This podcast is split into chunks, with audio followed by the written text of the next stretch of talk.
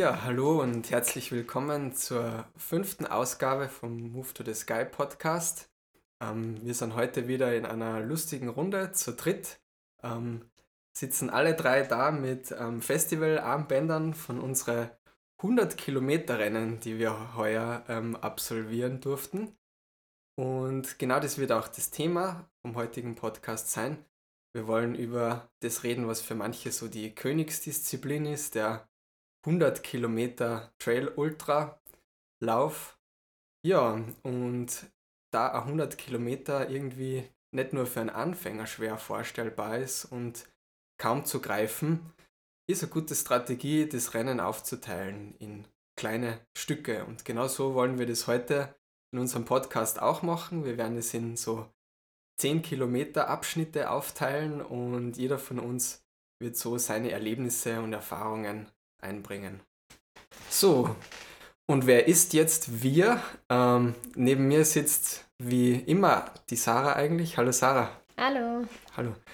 Und unser Gast heute ist der Ian Brown. Hallo Ian, möchtest du dich Grüß euch. kurz vorstellen? Ja, gern. Äh, ich bin äh, eigentlich Amerikaner, aber wohne schon seit einigen Jahren äh, in Salzburg. Ich bin, ja, könnte man sagen, relativ neu zum Laufen äh, dazugekommen. Ich habe doch eine Liebe dazu gefunden und dadurch eine Liebe zu den längeren Distanzen. Und dadurch habe ich euch zwei kennengelernt, Lukas und Sarah. Genau, ja, also vor ja, einiger Zeit im Lockdown 2020, oder? Ähm, durften wir dich begleiten bei deinem ersten Hunderter. Ähm, du warst der Erste von uns, der die 100 geknackt hat, die, den dreistelligen, Ja, Gott sei Dank wart ihr da. dreistelligen Bereich geknackt hat. Dann als nächstes die Sarah mit dem Mozart 100. Genau, Ähm, Möchtest du kurz erklären, warum der Mozart 100, Sarah? Ja. Ich habe auch im, im Lockdown die Entscheidung getroffen, dass ich gerne ein 100-Kilometer-Rennen laufen würde, eben als Königsdisziplin in, im Trailrunning-Bereich. Die 100 Meilen gibt es zwar auch noch, aber die sind für mich persönlich viel weiter weg als die 100 Kilometer immer gewesen und aufgrund dessen war die Entscheidung bezüglich der 100 Kilometer Distanz da.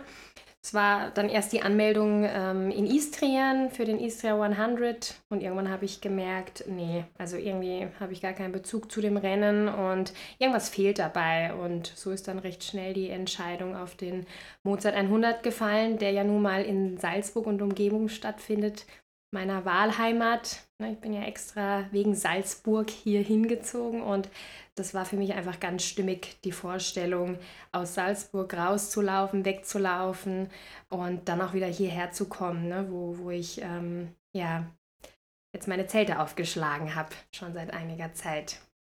Mhm.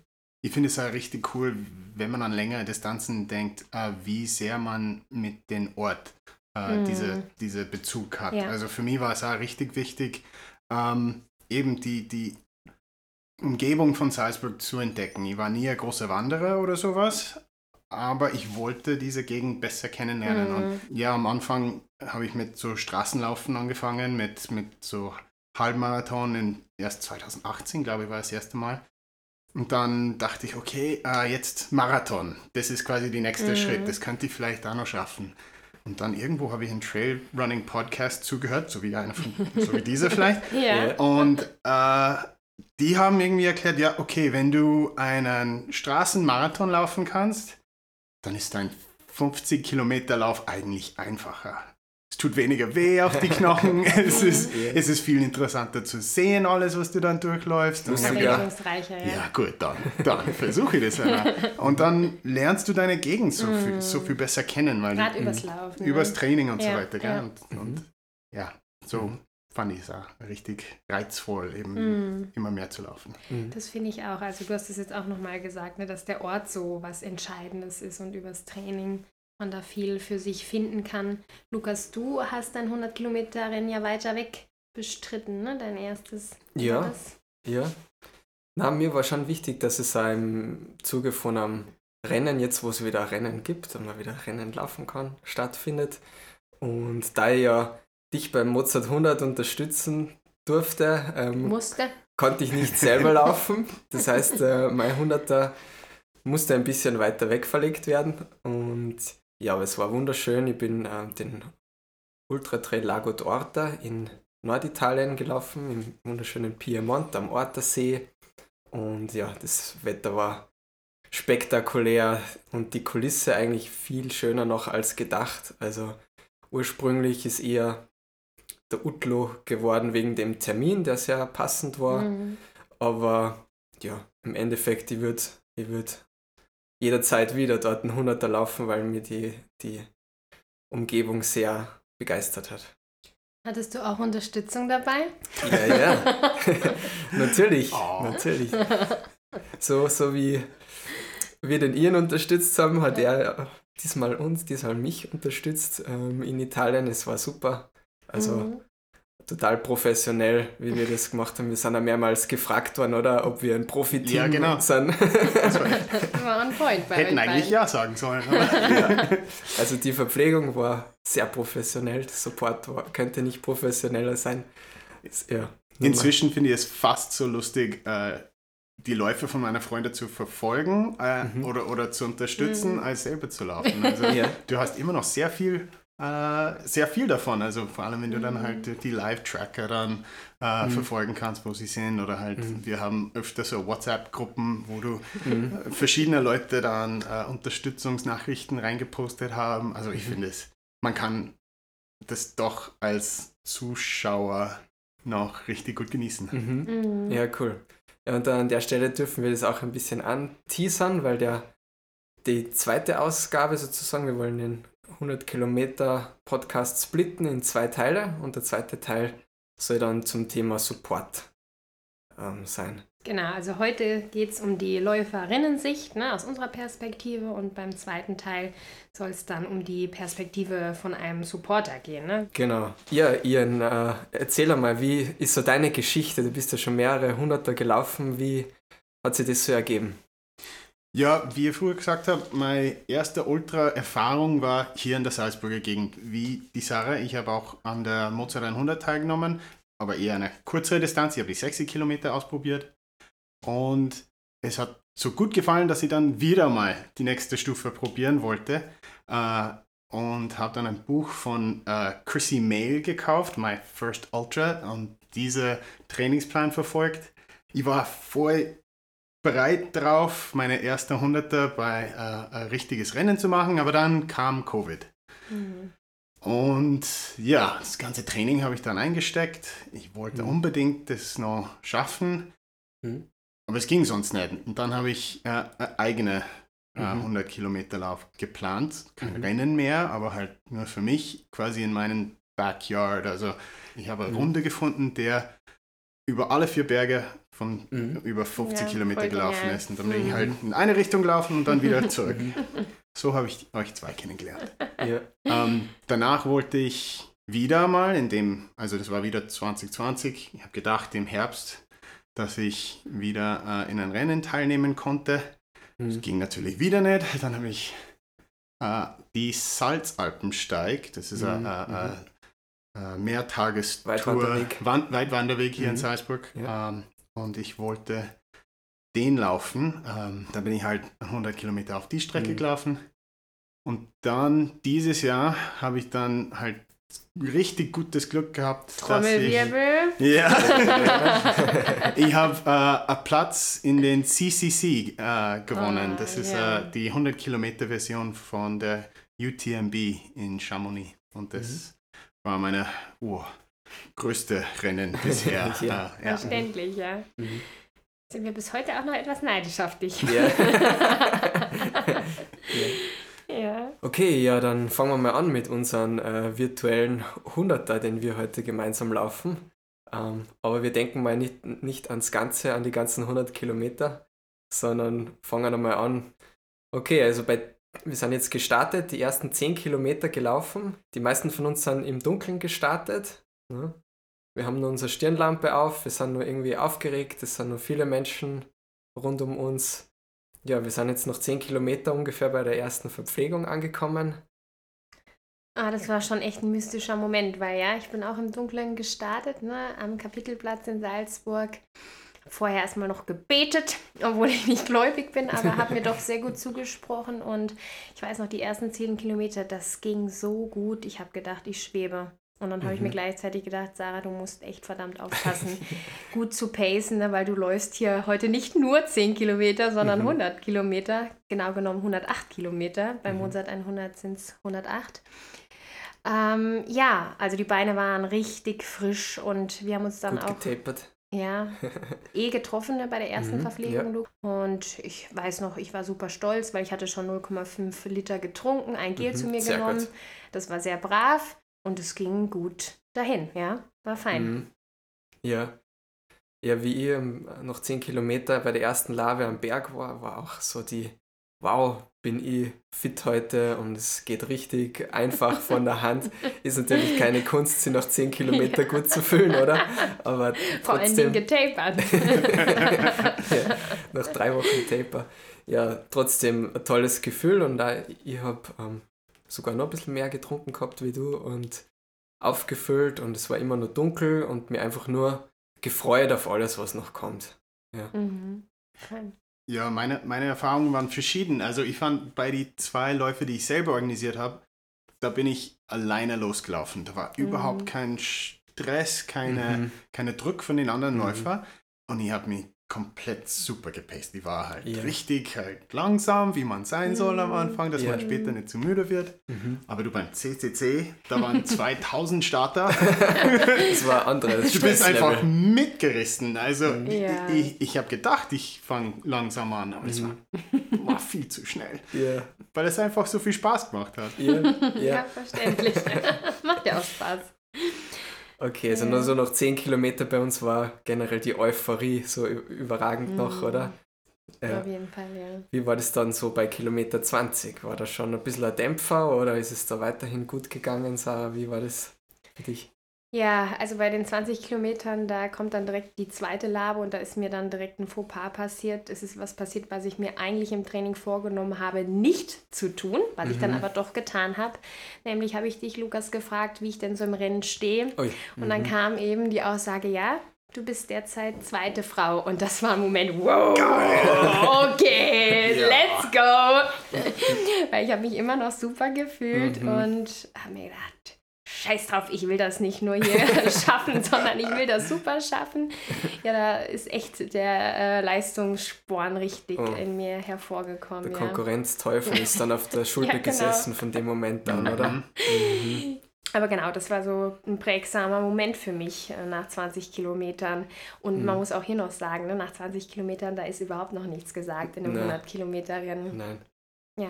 Kann ich euch kurz fragen, also bevor wir zu weit kommen, Mhm. ähm, wie war es für euch im Dunkeln zu laufen? Weil ich fand, bei Mhm. meinen ersten zwei, da bin ich auch im Dunkeln gestartet, Mhm. ähm, aber alleine im Dunkeln. Mhm. Und vor allem beim ersten, da war ich die ersten drei Stunden alleine im Dunkeln. Mhm. Oder Ja. na, eigentlich fünf Stunden im Endeffekt. Ja. Ich habe irgendwo eine Eule über mich wegfliegen gehört. Ich habe gedacht, da war ein besessenes Kind im Wald, der mich so, ja, oder irgend sowas gesagt hat. Ich glaube, ich bin durchgedreht. Mhm. Und eben im Dunkeln kommt man Mhm. nicht so viel im Gespräch mit den anderen Läufern. Wie ist es dann für euch im, Punkt, Luft, ja. im, im Dunkeln zu Ja. laufen? Also ich fand es ganz meditativ und ähm, habe zu dem Zeitpunkt, auch noch keine Musik gehört. Sprich, ich habe alles mitbekommen, die Geräusche, die im Rennen passierten. Und dieser, das ist für mich sowieso so harmonisch, dieser Klang von einem Laufschritt. Und es Ja. liefen einfach so Mhm. viele Menschen in der Dunkelheit und ich fand das wunderbar. Also Mhm. ganz wunderbar. Mhm. Mir hat es gut gefallen, ja. Ja. Dir, Lukas? Ja, also ich glaube, es steht und fällt irgendwie auch mit der Streckenmarkierung. Wenn die gut ist, dann ist es im Dunkeln vielleicht sogar noch einfacher, weil du siehst ganz weit schon die reflektierenden Markierungen, so ist es zumindest mir gegangen. Und auch die Läufer, du siehst schon irgendwie die Schlange an äh, Stirnlampen weit vor dir. Und auch der erste Downhill, so wenn wir jetzt schon weitergehen Richtung Kilometer 20, ähm, war sehr einfach und schneller Downhill und im Dunkeln mit Stirnlampe auch überhaupt kein Problem. Also Mhm. ja, es war angenehm, weil es ist noch, noch kühl. Die Hitze, glaube mögen wir alle nicht so unbedingt gerne. Und wenn es dunkel ist, ist es auch meistens eine angenehme Temperatur und Ja. von dem her im Dunkeln laufen. Wenn's, wenn, vor allem, wenn man aus dem Dunklen in den Tag läuft, oder? Das ist geil. Ist ja. es einfach super, den Ganz Sonnenaufgang dann zu erwarten und sich darauf zu freuen. Sarah, du hast auch gesagt, das ist meditativ, im Ja. Dunkeln zu laufen. Ich finde, man ist irgendwie in einer Kugel von seinem eigenen Licht. Mhm. Und nichts existiert, außer diese einen kleinen Kugel. Und wenn ich so zurück an mein Rennen denke, dann ist tatsächlich die Zeit in der Dunkelheit, die zähle ich gar nicht so sehr dazu. Ne? Für mich, das Okay. Rennen ist so wirklich richtig gestartet mit Tagesanbruch, mit Tageslicht. Mhm. Also da habe ich dann sicherlich auch schon mehr gemerkt. Ja. Ne? Aber in Mhm. der Dunkelheit, das war alles wie so ein, ja, Mhm. Meditationszustand. Schweben, ja, ging leicht. Mhm. Das stimmt. War Ja. sehr angenehm. Ich finde, ich bin auch etwas schneller gelaufen, weil ich nicht gemerkt habe, wie schnell die Sachen vorbeigegangen sind. Mhm. Mhm. Das ist ein entscheidender Punkt, ja. Ja, Mhm. das Mhm. stimmt. Das ist interessant, ja, das stimmt. Die, die Erinnerung ist definitiv eher noch dürftiger im Dunkeln. Erst so mit dem Tageslicht kommen viel mehr Eindrücke natürlich in den Mhm. Kopf, weil du viel mehr von der Mhm. Landschaft und von dem rundherum eigentlich ja wahrnimmst. Ne? Ja, wie ging es euch so bei Kilometer 30? Genau. Ian? Ja, immer verschieden, aber gerade an, an, an meine letzten 100 beim CCC denke ich gerade, weil, wie gesagt, den habe ich ein bisschen schnell gestartet. Mhm. Und bei ungefähr Kilometer 30 fing ich an, die Konsequenzen zu merken. Zu spüren. Oh ja. Ja, da war ich, glaube ich, gerade äh, an der, so ungefähr bei der zweiten Labestation Anovas ähm, durchgegangen und bei der Labestation habe ich gedacht, das ist alles perfekt. Ich bin relativ schnell durchgekommen. Mhm. Da habe ich den nächsten großen Anstieg Richtung, ähm, Mhm. wie heißt das wieder? Col, äh, Grand Col Ferré. Mhm.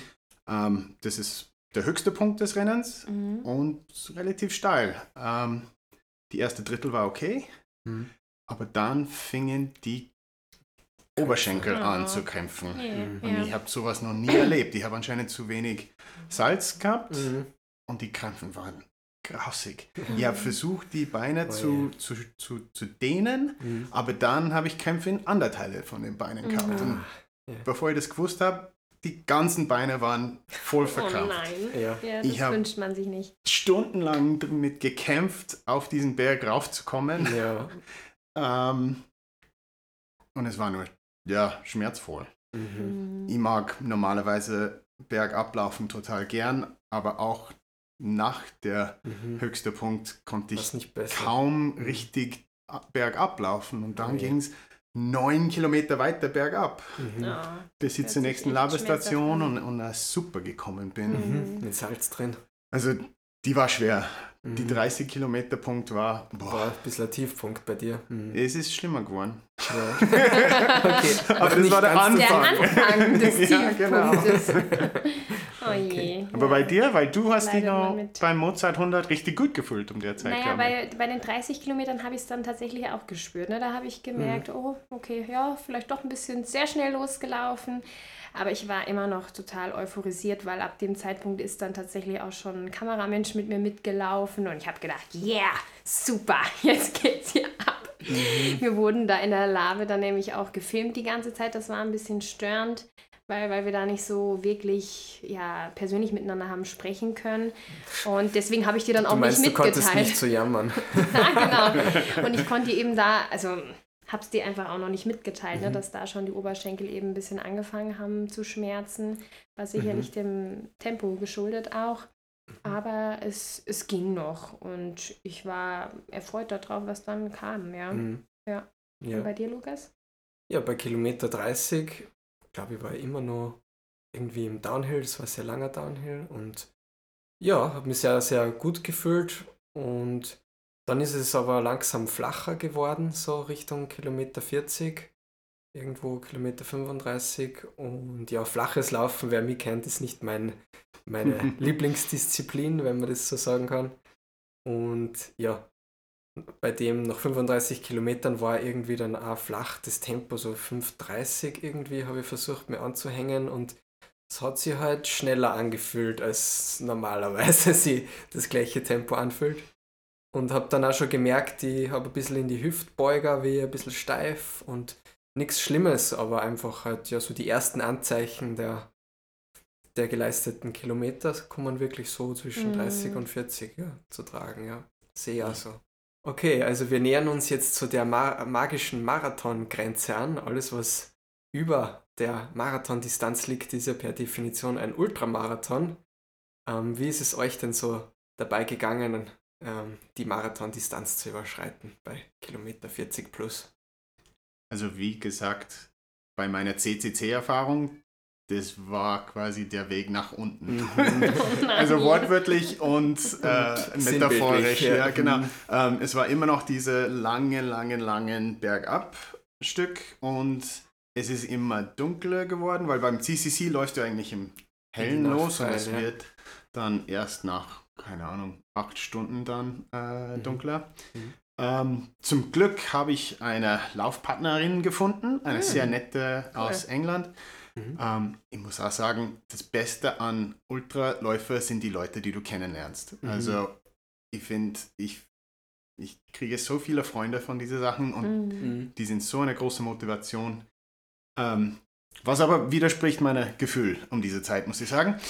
ähm, zwischen 40 und 50 habe ich gedacht, okay, es geht noch irgendwie, aber zwischen 50 und 55, wo der nächste Labestation war, war alles eine sehr steile Bergauf. Mhm. Es ist dunkel, die Frau ist vorne weggelaufen Mhm. Mhm. und ich habe die letzten drei oder vier Kilometer vor dieser Labestation nur dran denken können, Mhm. ich will aufhören, ich kann nicht Oh mehr, nein. es tut so weh, Mhm. wenn es länger so geht, vergiss es, ich steige aus. Mhm. Es Also- war grausig. Du hattest zu dem Zeitpunkt noch immer die Krämpfe oder? Die waren zum Glück weg, aber meine Beine waren so Waren- zerstört, dass ich Ja. einfach keine Energie mehr hatte. Ich Mhm. bin so Mhm. schlimm gelaufen, Ja. alles hat wehgetan, ja, ja. Puh. Mental war ich ganz unten. Ja, Mhm. hört sich echt so an, ne? Mental Mhm. warst du echt unten. Hm. Ja, es ist natürlich schwierig in so einem langen Rennen, ne? Wie, wie gehen wir damit um, wenn, wenn uns solche Gedanken dann Mhm. ereilen? Ja. Bei mir ging es zu dem Zeitpunkt jetzt erstmal bergauf. Im Stimmt, Gegensatz zu, zu dir, Ian. Ähm, genau, jetzt ging es endlich mal mehr bergauf, was ja auch Mhm. wirklich eher meine äh, Stärke ist, das Bergauf. Und jetzt konnte ich echt mal Variationen in die Geschwindigkeit auch reinbringen. Endlich die Stöcke. Genau, habe Unterstützung gehabt durch die Stöcke und ja, bin dann so vor mich hin gehiked und es war sehr angenehm. Mhm. Ja. Ja, also bei Kilometer 40, 50 ähm, war bei mir ein sehr technischer Downhill, mit dem ich so in der Form eigentlich nicht gerechnet hätte. Der war wirklich so schwierig teilweise, dass äh, sch schwer zu laufen war. Ähm, aber ich habe mich da trotzdem ganz gut ja, geschlagen und mich irgendwie einfach gefreut, dann in, in, die, in die Verpflegung zu kommen und zu wissen, okay, das ist jetzt irgendwie Halbzeit und ich liege irgendwie immer noch sehr gut in mein, in mein Zeitziel und ja, habe mich einfach auch wieder gefreut, in Iren zu treffen. Ich bin auch die kurze Distanz gelaufen, was du gerade beschreibst. Und ich kann auch bestätigen, es war richtig steinig, Ja. wurzelig. Da bist du über ein paar kleine Bäche dann Ja, drüber ja, gelaufen. Richtig schwieriges Schön. Und richtig steil. Also es war für einen kurzen Lauf richtig schön. Aber Ja. ja, bei Kilometer 40, 50 ist es ein Wunder, dass du nicht langsamer geworden bist. Du warst so frisch noch bei der Ja. Mittelstation. Ja. Also die Hälfte war irgendwie so ein, ein, ein toller Punkt. Also es ist so gut gegangen bis dahin, dass irgendwie der Gedanke, okay, und jetzt war das ungefähr die Hälfte, jetzt nochmal so viel gar nicht so abschreckend war. Also war es bei euch beiden so, dass ihr wirklich von der Distanz her ab den 50 Kilometern euch gesagt habt, das ist jetzt so die Hälfte? Ja, ich habe schon gewusst, dass die zweite Hälfte die längere und schwierigere Hälfte ist, natürlich. Ja. Aber zu dem Zeitpunkt ist es schon mentale Hilfe, wenn du dir denkst, ja, jetzt nochmal das, weil du kennst es schon, was du erlebt hast und es ist irgendwie ein bisschen Selbstbelügen, aber es ist hilfreich in, in der Hinsicht so, so zu denken, denke ich. Na, ich, ich, ich denke genau das Gegenteil. Wirklich. Ja, weil. Ähm, Ja, tut mir leid, aber. ähm, na, ich denke, es ist bei einer Ultra mega wichtig, dass man im Moment bleibt. Ja. Mhm. Wenn ich bei Kilometer 50 denke, jetzt muss ich noch 50 Kilometer laufen, Mhm. es ist immer noch so, so überwältigend als am Anfang, wenn man denkt, ich muss. Entschuldige, ich sage Mhm. immer wieder muss. 100 Kilometer laufen, ist es auch zu viel. Also ich, Mhm. ich finde es total wichtig, daran zu denken, okay, jetzt kommt der nächste Labestation in 5 Ja, Kilometer. in Oder Kleinschritten denken, Genau, ne? genau, Ja. genau. Ich muss sagen, das habe ich auch überwiegend gemacht und für mich war ganz klar, dass wenn ich die 50 Kilometer erreiche, dass das eben für mich noch nicht die Hälfte ist. Für mich war ganz, ganz entscheidend und es war auch spannend, weil ich die Strecke sehr gut kannte, das ist ja bei uns hier in der Umgebung, dass erst wenn ich St. Gilgen verlassen werde, dann ist für mich klar, ich begebe mich jetzt auf den Heimweg, aber nicht ab der 50 Kilometer Distanz, weil das wäre für mich auch noch nicht der Rückweg gewesen, sondern war das noch auf dem Weg rauf, eigentlich zum Schafberg und das habe ich eben mental nicht als stimmig empfunden. Ja.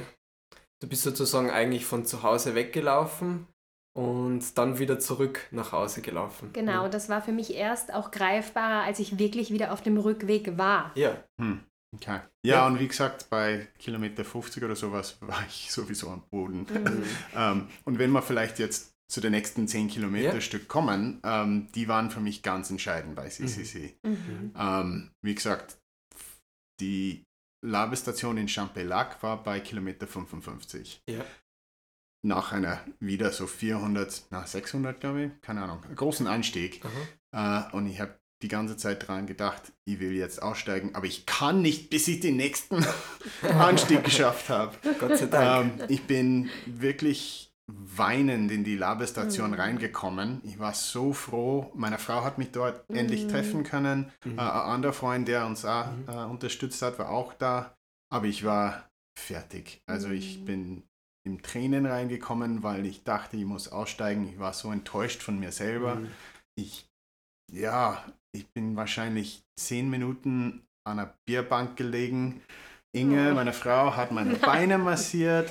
Ich habe weiter geweint. Es ist echt peinlich, Voll heute sowas zu Schmerz. sagen, aber ähm, ja, und, und Leute um mich herum waren erschreckt von meiner Verhalten. Zwei verschiedene Leute haben, andere Läufer haben versucht, mich zu ermuntern. Ja. Äh, sehr nette Franzosen, die versucht haben, mich äh, auf Englisch zu ermuntern. Mhm. Ähm, aber trotzdem ging es nicht. Ging es Mhm. überhaupt nicht. Mhm. Ähm, aber ich habe gesagt, bevor ich aussteige, nehme ich eine Pause. Mhm. Und das hat alles gebracht. Ich habe gegessen, wie gesagt, gelegen und ein bisschen massieren lassen. Mhm. Äh, und als ich wieder aufgestanden bin, habe ich gemerkt, oh, ich kann doch wieder gehen. Ich Ja. kann doch wieder Es stehen. geht. Und dann dachte ich, okay, dann laufe ich halt, bis sie mich rausschmeißen. Weil, Bis der Arzt kommt. wenn ich das nicht schaffe, dann ist eh wurscht. Aber ich schmeiß mich nicht selber raus. Mhm. Also bin ich da losgelaufen und, und für die nächsten zehn Kilometer auf einmal konnte ich doch wieder laufen. Mhm. Ähm, ich konnte Leute wieder überholen. Äh, es war doch wieder im Dunkeln, Aha. aber ich habe doch wieder von irgendwoher Mhm. wieder Kraft gehabt. Ja. Und ich habe auf den nächsten 800 Meter Anstieg ist, ist mir keine Person vorbeigelaufen. Ich habe nur Leute überholt bis zum nächsten Gipfel. Super. Wahnsinn. Du hast das Ruder rumgerissen fein. wieder. Ja, Mhm. ja. Keine Ganz Ahnung, wo diese Sch- eigentlich, ne? Verkehrt. Ja. Come Ja. back. und keine Ahnung, wo die Stärke hergekommen ist, aber Aus Ja. dir. Aus dir. Sehr anscheinend, wahrscheinlich, ne? anscheinend. Ja, Tiefpunkte gibt es ja in, in jedem langen Rennen irgendwo und ja, manche sind halt doch sehr tief, aber wenn man die Gewissheit hat, es geht auch wieder bergauf, es, es geht auch wieder raus und man das durchsteht bis zu dem Punkt, wo es besser wird, dann ja, hat man eine gute Chance weiterzukommen und ungeahnte Reserven zu finden, wie du. Ja. Mhm. Mhm. Cool, fein. sehr schöne Geschichte. Ja, Sarah. Ja, wenn wir jetzt so um die 60 Kilometer uns äh, aufhalten, dann bin ich jetzt gerade in St. Gilgen. Ähm, ja, habe eine wunderbare Sicht auf den See, auf den Wolfgangsee. Es war voll fein, die Sonne stand jetzt draußen und äh, hat gewärmt. Manchen, manche Personen zu sehr. Für mich war es sehr angenehm. Mhm. Mm, In St. Gilgen, ab dem Zeitpunkt sind mehrere Malheurs passiert. Zum einen, wir haben uns an der Labe nicht angetroffen. Es tut mir Mm. leid. Uh, Das kann passieren. keine gute Überraschung, oder? Man, man will einen Plan halten und wenn man nichts anderes kontrollieren kann. boah. Ja, und ich weiß nicht, was mit mir los war, Du aber warst zu schnell für mich. auf Ja. jeden Fall, ähm, ich habe trotzdem in der Labe nichts konsumiert. Das hat mich, glaube ich, so geschockt, dass du nicht da warst. Oh. Und ich habe mir gedacht, okay, ja, dann laufe ich jetzt halt weiter. Also darauf war ich überhaupt nicht mental vorbereitet, dass äh, du eben nicht da sein hättest können. Das mhm. Ja, hat dazu geführt, ähm, dass ich eben weitergelaufen bin, ne? weil das waren generelle Sache während meines 100 Kilometer Laufs, ich bin wirklich sehr kurzweilig nur in den Labestationen geblieben. Also mhm. ich habe mir wenig Zeit genommen, habe immer das Gefühl hab, nee, ich mhm. muss jetzt weiter. Hm, hm. Mhm. Und letztendlich in St. Gilgen bin ich dann auch weiter und dann den Schafberg rauf und habe ab dem Zeitpunkt dann angefangen Musik zu hören und ja, bin da relativ bis sehr zügig hoch auf den Schafberg, auf die Schafbergalpe und das war zu schnell, dafür musste ich dann oben bezahlen. Wenn ich auch was dazu sagen kann, du hast erwähnt, dass du so kurz in die Labestationen mm. meistens warst. Natürlich eine super Rennstrategie, ähm, aber für Leute, die dann halt vielleicht nicht so erfahren sind, nicht so schnell sind wie du, ähm, die Labestationen sind natürlich dafür da, dass du die Zeit nimmst, die du brauchst. Und, mm, und wie ich gerade gesagt habe, ja. also wenn ich nicht eine halbe Stunde in Champelac gewesen wäre, dann hätte ich sicher die nächsten 50 Kilometer mm. nicht überlebt. also. Und das ist so, so wichtig auch zu erwähnen, ne, weil wir da so unterschiedliche Strategien an den Tag gelegt haben. ja. Und im Endeffekt ist doch das Zeitnehmen in den Labestationen eigentlich das ganz Essentielle für mm. das Weiterkommen dann im Rennen auch. Und also ich muss sagen, ich habe ja sehr ich habe ja alle, die vor dir da waren, mitbekommen und so wenig Zeit wie du hat sich keiner genommen. Also du hast schon, also da waren... Ja, shame on me. Da waren, da waren, Läufer, da waren Läufer, die waren im Endeffekt deutlich schneller wie du und selbst die haben sie länger Zeit genommen in der mhm. Labestation. Also das ist vielleicht auch was für die Zukunft, fürs nächste Mal. Ja, das ist echt ähm, was, was ähm, jeder, glaube ich, für sich erstmal spüren muss. Ja. Ne? Es zahlt In sich so schon Szenario aus, selber, ja. zahlt sich schon aus, äh, da irgendwie alles, was halt notwendig oder hilfreich ist, äh, sich dafür die Zeit zu nehmen. Mhm. Ja. Ja, spannend, weil wir gerade beim Thema ähm, Verpflegungen, Labestationen sind. Ich habe nach, dem, nach der Halbzeit und wieder am langen, langen Anstieg ähm, die letzte Labestation gehabt, wo der Ian mich verpflegen konnte. Und dann war mir klar, jetzt die nächsten 26 Kilometer sehe ich ihn nicht, bin ja auf mich alleine gestellt, sozusagen. Ähm, ja, der erste Teil von der 26 Kilometer Strecke ist bis zum höchsten Punkt eigentlich aufgestiegen, auf den Croce. Croce heißt, glaube ich, Kreuz, also Kreuzkogel auf Italienisch.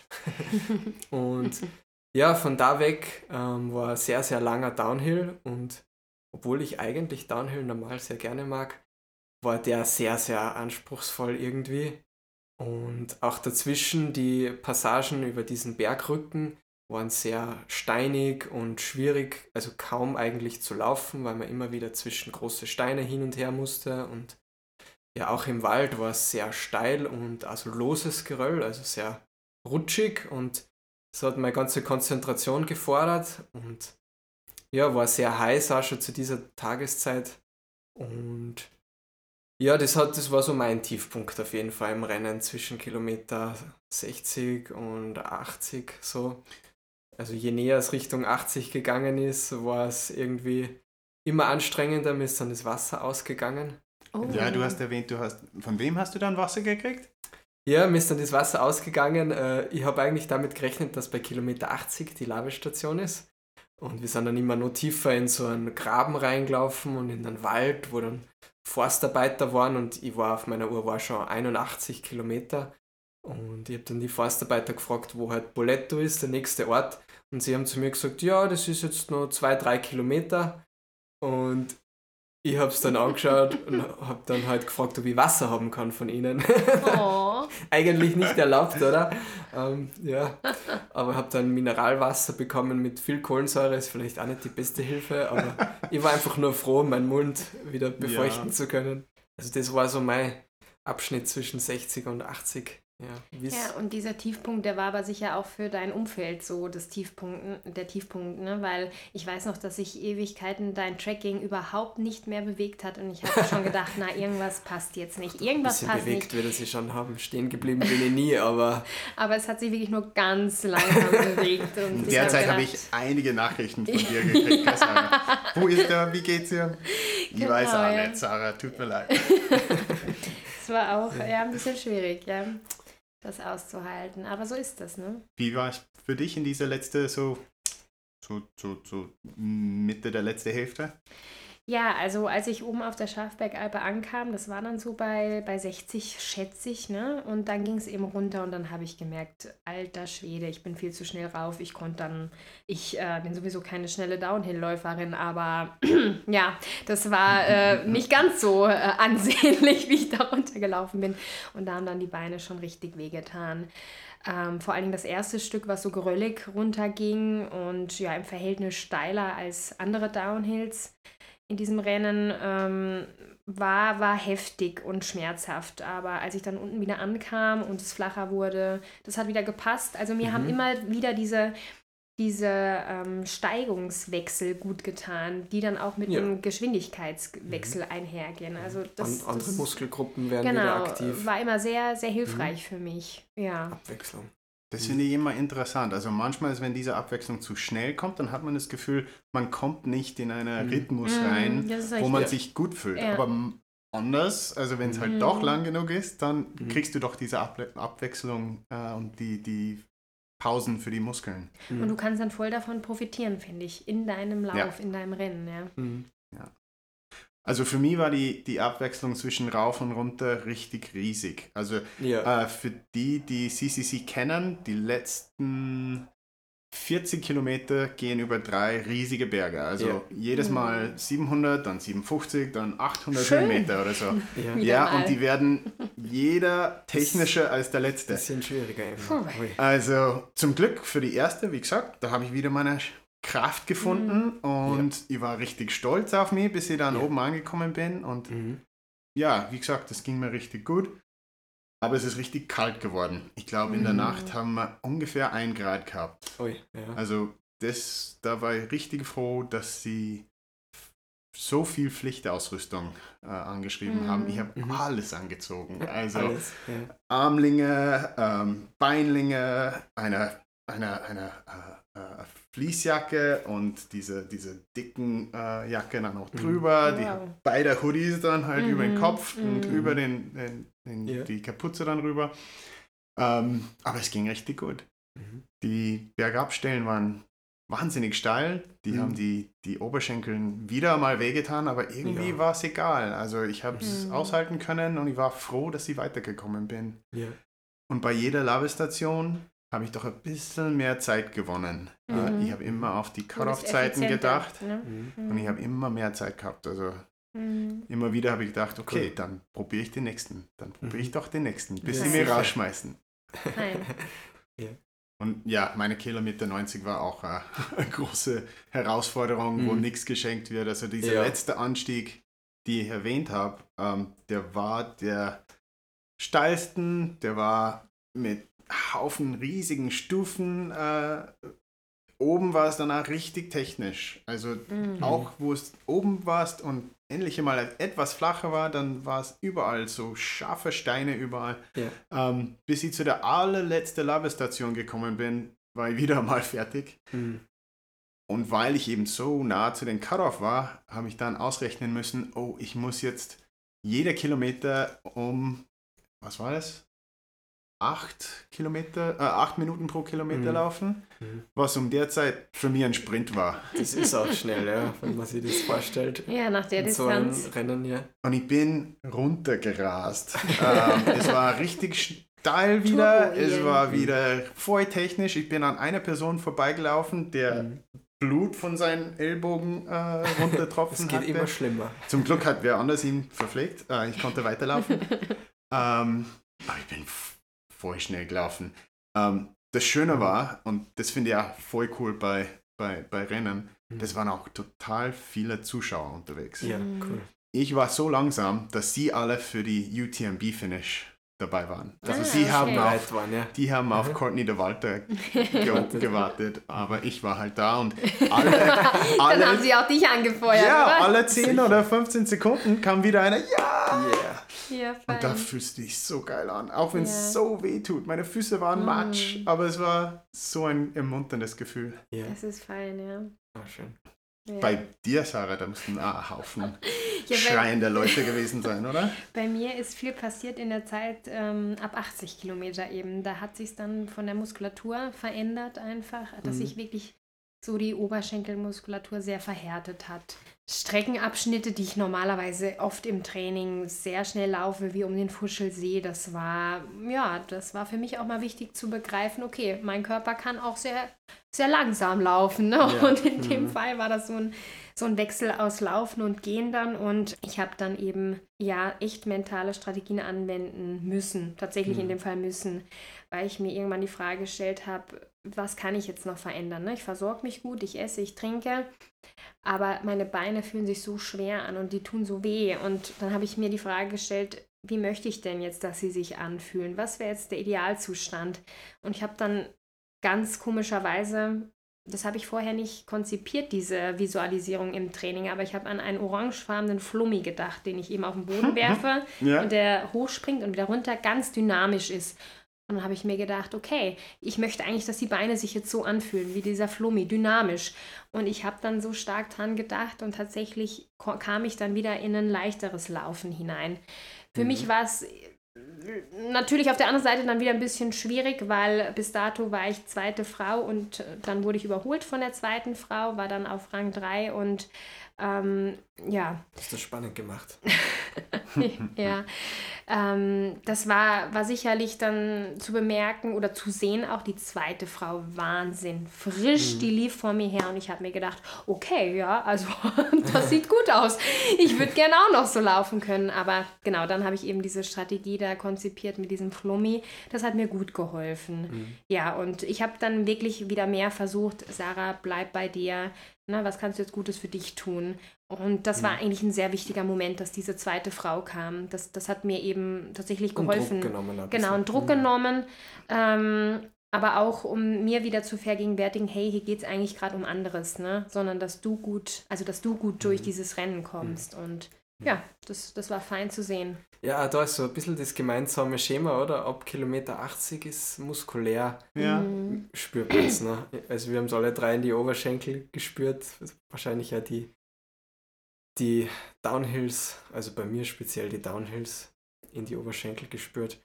Aber ja, ich habe mir eigentlich sonst bis auf die Oberschenkel sehr, sehr gut gefühlt und ja, habe halt einfach nur langsamer bergab laufen müssen und das war zwar ein bisschen, ja, bisschen demotivierender, weil es nicht mehr so gut ging, aber insgesamt, ja, ähm, war ich doch sehr froh, dass, dass, dass ich mit Ausnahme der Oberschenkel mich noch sehr gut gefühlt habe. Mhm.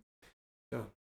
Wir wollen aber nicht so klingen, als wären wir alle Masochisten, oder? Ich meine, ähm, ja, es kommen halt Zeiten, wo es nicht gut geht, mhm, aber die Zeiten, definitiv. wo es dir doch gut geht, die mhm. sind so ja, motivierend und du fühlst dich mhm. doch so, wie ich früher gesagt habe, du bist mhm. stolz auf dich und dieses Gefühl mhm. übertont alles irgendwann, ja. oder? Vor allem am Ende und jetzt kommen wir, mhm. glaube ich, doch ja. zu Ende, oder? Mhm. So langsam, ja. Die letzten zehn Kilometer. Ja, genau. Ja, diese Downhills waren dann einfach mega schlimm und ich habe schon die ganze Zeit ähm, vom Kapitelplatz gehört, äh, also ne, die, die moderierende Stimme und habe mir gedacht, wie lange kann das eigentlich nur dauern hier, bis ich noch da bin. Inzwischen wurde ich auch dann von noch einer Frau überholt, wo ich glaubte, das sei jetzt die Drittplatzierte und das da muss ich auch nochmal ganz klar betonen, ich bin dann richtig frei gewesen mental, weil dann habe ich mir gedacht, ja, okay, eigentlich, genau, es geht hier wirklich darum, dieses Ding zu finishen und nicht um die Platzierung. Also ich bin dann an der Salzach gelaufen, äh, Richtung Kapitelplatz im Glauben eben, dass ich Viertplatzierte bin, was auch absolut fein und in Ordnung ist. Ähm, ja, und dann laufe ich rein und Lukas sieht mich und äh, sagt zu mir, schau, wer da ist. Und dann standen Bekannte ja. von uns dort und ich habe sofort gerufen, so schnell mache ich das nicht mehr. ja, und dann laufe ich eben in den Zielbogen rein und mir wird so ein Finisherband hingehalten. Und in dem Moment habe ich den Lukas angeschaut und habe gesagt, ja, wie, Ach so, offenbar kriegt ja auch die vierte Frau einen Finisher. und alle haben mich angeschrien, du bist dritte Frau. Und die kannst alle nicht zählen. das war einfach ein Moment, wo ich gedacht habe, nein, das kann nicht sein. Ne? Also es, das war alles irgendwie surreal.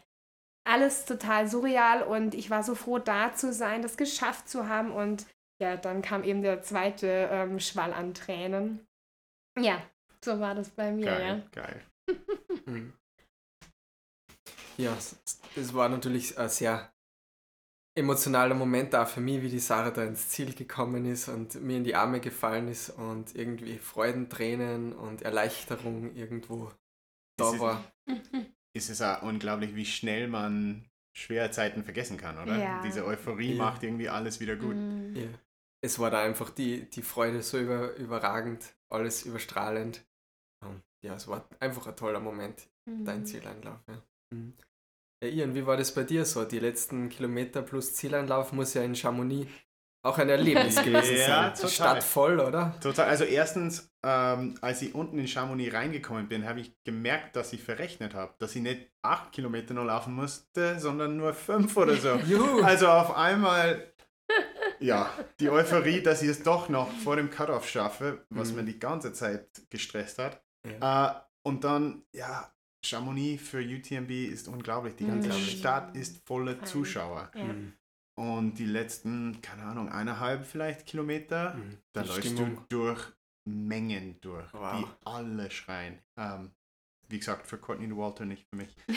Aber für mich auch. Für dich auch. Ja, ja. Und, und meine Frau hat mich dann getroffen und es ist vielleicht die letzten 500 Meter mit mir Mhm. reingelaufen. Oh Mann, also fein. diese Schmerzen, die vielleicht irgendwann einmal waren, Mhm. waren komplett weg. Ähm, Ja. Die Füße, die vielleicht vorher wehgetan haben, habe ich komplett vergessen. Mhm. Die waren nicht unbedingt schnell, aber Glücklich. total glücklich. Überglücklich, ja. Ich war auch voll froh, dass ich bei dir mitlaufen Ja, konnte, war cool. Lukas, am Ende. Mhm. Mhm. Ja. Wie war deine letzte paar Kilometer bis vor, Ja. vor am Ende? Also wie gesagt, die, war, die Downhills waren anstrengend, aber bergauf, ja. Es hat sie dann noch sehr gezogen irgendwie. Sie haben also, was ja eigentlich auch gut ist, es war, es war sehr wenig Asphalt eigentlich und irgendwie auch keine, kaum Straßen mit, mit Autoverkehr im Rennen. Sehr, sehr löblich. Aber hat halt zur Folge gehabt, dass auch am Schluss noch über Stock und Stein und Berg auf und ab gegangen ist. Aber ja, ich bin einen Tag zuvor, bin ich die letzten drei Kilometer in umgekehrter Richtung gelaufen. Und ich habe immer darauf gewartet, dass jetzt endlich dieses Stück kommt, diese drei Kilometer, die ich schon kenne. Äh, Und ja, die drei Kilometer waren einfach nur vom Vortag in Erinnerung. Die sind ganz kurz und schnell und sofort vorbei. Es ist überhaupt nichts. Und ja, ich war dann erstaunt, wie lang eigentlich diese Uferpromenade dann am See noch war. die muss über Nacht irgendwie gewachsen sein. Hat sich verlängert. Verlängert, ja. ja, War dann plötzlich doch irgendwie länger als in Erinnerung. Na, es war einfach ein tolles Gefühl und ich habe da wieder meine Kräfte gefunden und wieder geschaut, dass ich möglichst dynamisch und schön ins Ziel laufe. Ähm, am Video sieht man, dass es nicht ganz gelungen ist. Ah, aber, doch, du hast doch gut ausgeschaut. aber ganz okay, ja. ja. Und die, die Ziellinie, ja, das war einfach irgendwie schwer zu realisieren dann für mich. Also für mich war es schwer zu realisieren, irgendwie, was man jetzt eigentlich geleistet oder geschafft hat und irgendwie auch schwer zu realisieren, dass es doch irgendwie so gut gegangen ist und gehört natürlich auch irgendwo Glück dazu. Vieles war schon Vorbereitung und guter Support von, von dir, Ian, und von allen in der, in der WhatsApp-Gruppe, was ich immer wieder auf meiner Uhr gelesen habe. Aber ja, da gehört auch ein bisschen Glück dazu, auch was das Wetter angeht. Und ich war einfach nur dankbar und glücklich. Wie habt ihr euch gefühlt, wann ihr gemerkt habt, dass es vorbei war? Weil die Ziellinie ist so dünn und sofort, wenn man drüber ist, ist diese ganze Vorbereitung, diese ganze Vorzeit auf einmal vorbei. Ja. Ja, man muss Habt ihr dann, dieses Gefühl auch gehabt? Also ich, ich habe mich daran gewöhnen müssen, jetzt nicht zu laufen, sondern wieder zu gehen, zu stehen. Und das war auch irgendwie ein, ein Schock für den Körper. Ich habe dann auch irgendwie gemerkt, okay, der Kreislauf muss sich erst wieder daran gewöhnen, dass er jetzt, also dass, dass ich jetzt nicht mehr laufe. Aber so nach, nach einer Stunde, wie das wieder sie gelegt hat und die erste Pizza im Magen war, Ja. ja, ist es eigentlich wieder ganz gut gewesen. Ne? Ja, spannend, ne? weil ich muss sagen, dieses Surrealitätsgefühl, das hält tatsächlich noch fast bis jetzt eigentlich an. Ne? Dieses, du stehst da oben und dann ist es zu Ende. Diese, diese ganze, dieser ganze Lauf, die Stunden, die du darin verbracht hast, Auch, mhm. auch die Vorbereitung ist vorbei, das Training und dieses eine große Ziel, das hast du erreicht. Mhm. Und für mich gab es dann ja erstmal viel zu verstehen, ne? nachdem ich da oben stand, weil vieles war ja für mich einfach unklar. Mhm. Und dann ging einfach alles so schnell und ja, Siegerehrung hin und her. Stimmt. Ja. Aber Ach, das es, würde ich gerne nicht. Ja. Es, es ist ähm, auch heute noch so, dass ich das unvorstellbar finde, was da passiert ist tatsächlich. Also, dass ich es hm. geschafft habe. Ja. Das, da, das gibt so viel Energie und Kraft. Aber es ist trotzdem auch im Nachgang es, es ist für mich unvorstellbarer geworden, dass ich das tatsächlich geschafft habe. Ähm, Immer noch ja. nicht greifbarer, auch jetzt, nachdem wir es nochmal durchgesprochen haben. Schwierig. Also ich habe alles noch im Kopf ne? Mhm. Ähm, und bin auch wie du, Lukas, total dankbar dafür, dass dass äh, Kopf und Körper das gemeinsam so gut gemeistert haben. Also das, ähm, mhm. das macht mich schon auf jeden Fall sehr stolz, weil das ist mhm. natürlich auch viel Arbeit ähm, weil es diese Tiefpunkte auch gab. Aber ich glaube, ja. von diesen Tiefpunkten habe ich ganz viel profitiert, ne? dass ich gemerkt habe, mhm. ähm, ja, so what, ne? was soll jetzt noch kommen? Also ich weiß noch, die Woche da drauf hatte ich mehrere ähm, Dinge, auch arbeitstechnisch, die anstanden, die sonst eher, naja, ein bisschen Unbehagen in mir auslösen gewisse Gespräche, aber ich habe mir gedacht, hey, also Sarah, du bist 100 Kilometer gelaufen, das, wirst du jetzt auch schaffen. Ja. ja. also es macht ganz viel ja. mit dieser Vorstellung, mhm. was schaffe ich eigentlich und ja. was schaffe ich nicht, was kann ich mhm. mir vorstellen. Mhm. Und das, das habe ich tatsächlich im Vorfeld mir schon gedacht, dass es das Ziel mit sich bringen wird. Und da bin ich sehr froh drum, dass das auch mhm. eingetreten ist. Ich stimme zu, dieser Gefühl, dieser Nachhergefühl, äh, die du beschreibst für die ganze Woche danach oder so, mhm. ähm, die habe ich bestimmt auch. Aber ich finde, genau an der Ziellinie gibt es diese Euphorie. Ja. Mhm. Und gleich hinter der Ziellinie ist ein bisschen runterkommen. Es ist, es ist für mich irgendwie leicht deprimierend. Ah, das, das meinst weil du, ja? wirklich alles vorbei ist. Mhm. Und ich glaube, daraus kommt vielleicht auch der Sucht, mhm. der nächste zu machen. Weil du mhm. willst diese Euphorie wieder haben. Mhm. Und ja, vielleicht kommt es nicht gleich nach der Ziellinie, aber am nächsten Tag denke ich schon dran, welche Rennen vielleicht ich nächstes Mal machen möchte. Und ja, da bist du besonders speziell. Also bei mir war es am nächsten Tag noch nicht so und auch nach den nächsten Tagen danach noch nicht. Aber ich weiß, was du meinst. Denn das große eine Ziel, das ist erreicht. Und diese Post-Race-Depression, die gibt es ja tatsächlich. Hm. Das ist ja, das ist ja nachgewiesen. Und ich war auch sentimental in den Wochen danach, weil ich ähm, einfach wusste, ja, das, das war es jetzt einfach erstmal. Ne? Das war jetzt das große Highlight. Ne? Ja. Und hm. jetzt ist nichts danach geplant. Hm. Ja. Und du bist der gleiche Mensch nach der 100 Kilometer Lauf. Natürlich ich weiß nicht, was ich dazu sagen soll. Aber du denkst, du bist dann halt ein Superheld danach und du bist trotzdem noch eine sehr müde. Naja, äh, die 100 Kilometer haben schon mehr dazu beigetragen, dass du mehr auf dem Weg zu einem ja, Superheld bist. Du warst schon vorher ein Superheld. Oh, ja, das, danke. Das ist vielleicht auch noch zu erwähnen bei ja. dir, ja. ja. 100 Kilometer, das ist und, schon eine Nummer. Ja, im Nachhinein ist man immer schlauer, oder? Also vielleicht zum Abschluss, wir haben jetzt viel erzählt, was passiert ist. Ähm, was, was können wir denn eigentlich so daraus lernen oder für die Zukunft? Was, was hätten wir denn so besser machen können bei unseren Hundertern? Ja, ich muss tatsächlich äh, eingestehen, das ist vielleicht jetzt in, in unseren Erzählungen, zumindest bei mir nicht so ganz rausgekommen, aber mein Körper ist ja irgendwann relativ steif geworden, gerade so im unteren Körper. Und da habe ich schon gemerkt, naja, Krafttraining, puh, das, das hätte, ich, das hätte ja. ich mehr im Vorfeld mhm. machen müssen, ne, weil ich mhm. einfach nicht mehr so dynamisch war. Mhm. Ich hätte mich nicht mehr hinsetzen können und wieder aufstehen können. Also das glaube ich einfach nicht, weil ich so steif war. Ähm, also Krafttraining, absolut, Krafttraining ist mhm. echt wichtig für so ein langes Rennen, absolut. Ich, ja, ich mag Krafttraining überhaupt nicht, das weiß der Lukas ganz gut. Aber ähm, ich habe mehr gemacht vom CCC mm. als vor dem anderen 100er, die mm. wir gemacht haben. Da habe ich einen riesigen Unterschied gemerkt. Ja. Das ja. macht auf jeden Fall Sinn. Ähm, also was ich im Vorfeld im Training schon sehr viel gelernt habe, ist einfach, wie viel er essen kann und wie viel das bringt, wenn man einfach genug isst. Ja. Du hast da wahnsinnig viel gegessen, also, muss man dazugeben. Kannst du uns sagen, wie viel Kalorien du zu dir gewusst, genommen hast? Gewusst habe ich es ja schon länger, dass es was bringt, aber so richtig in, der, in die Tat umgesetzt habe ich es bei diesem Rennen eigentlich erst, ja, so richtig. Und ja, am Ende, ich habe so zusammengezählt ungefähr 6000 Kalorien während dem Laufen schon. Ja. Wahnsinn, ja. ja. Alle 20 Minuten ein Gel und extra noch ein paar andere Dinge. Ja, das bringt wahnsinnig viel. Also das kann ich jedem als, als Ratschlag mitgeben. Essen, essen, essen. Auf den Natriumhaushalt achten, dass Salz und Mhm. Wasser in einem guten Verhältnis zueinander stehen. Das beugt da Krämpfe vor. Ja. Und ja, was habe ich noch gelernt? Halt, ich, mein Schwachpunkt ist so die Muskelausdauer im Downhill, das habe ich gelernt. Mal schauen, was ich da noch so tun könnte. Irgendwie Kraftausdauertraining, eh, ähnlich vielleicht wie bei euch. Und ja. Aber vielleicht nicht ganz so spezifisch, aber ähm, für mich war es auch ganz wichtig zu lernen, dass ich das kann. Mhm. Weil, wie wir am Anfang gesagt haben, 100 Kilometer sind irgendwie unvorstellbar. Schwer vorstellbar. Und auch für Leute, die das schon gemacht haben. Du stehst am Anfang und denkst immer, schaffe ich das dieses Mhm. Mal? Ja. Und zu lernen, dass du es doch kannst. Mhm. Jedes Mal neu zu lernen, dass du es doch kannst, Mhm. ist, ist ähm, so, auf, so aufbauend Ja. für dich als Mensch. Gell? Mhm. Mhm. Und da war für mich ganz wichtig, im Vorfeld eben schon die Strategie anzuwenden. Ich weiß, dass ich das schaffen werde. Also ich war wirklich die ganze Zeit im Vorfeld überzeugt davon, dass ich diese 100 Kilometer schaffen werde, obwohl ich es Hm. natürlich nicht wusste. Ne? Das muss Ja. ich dazu sagen.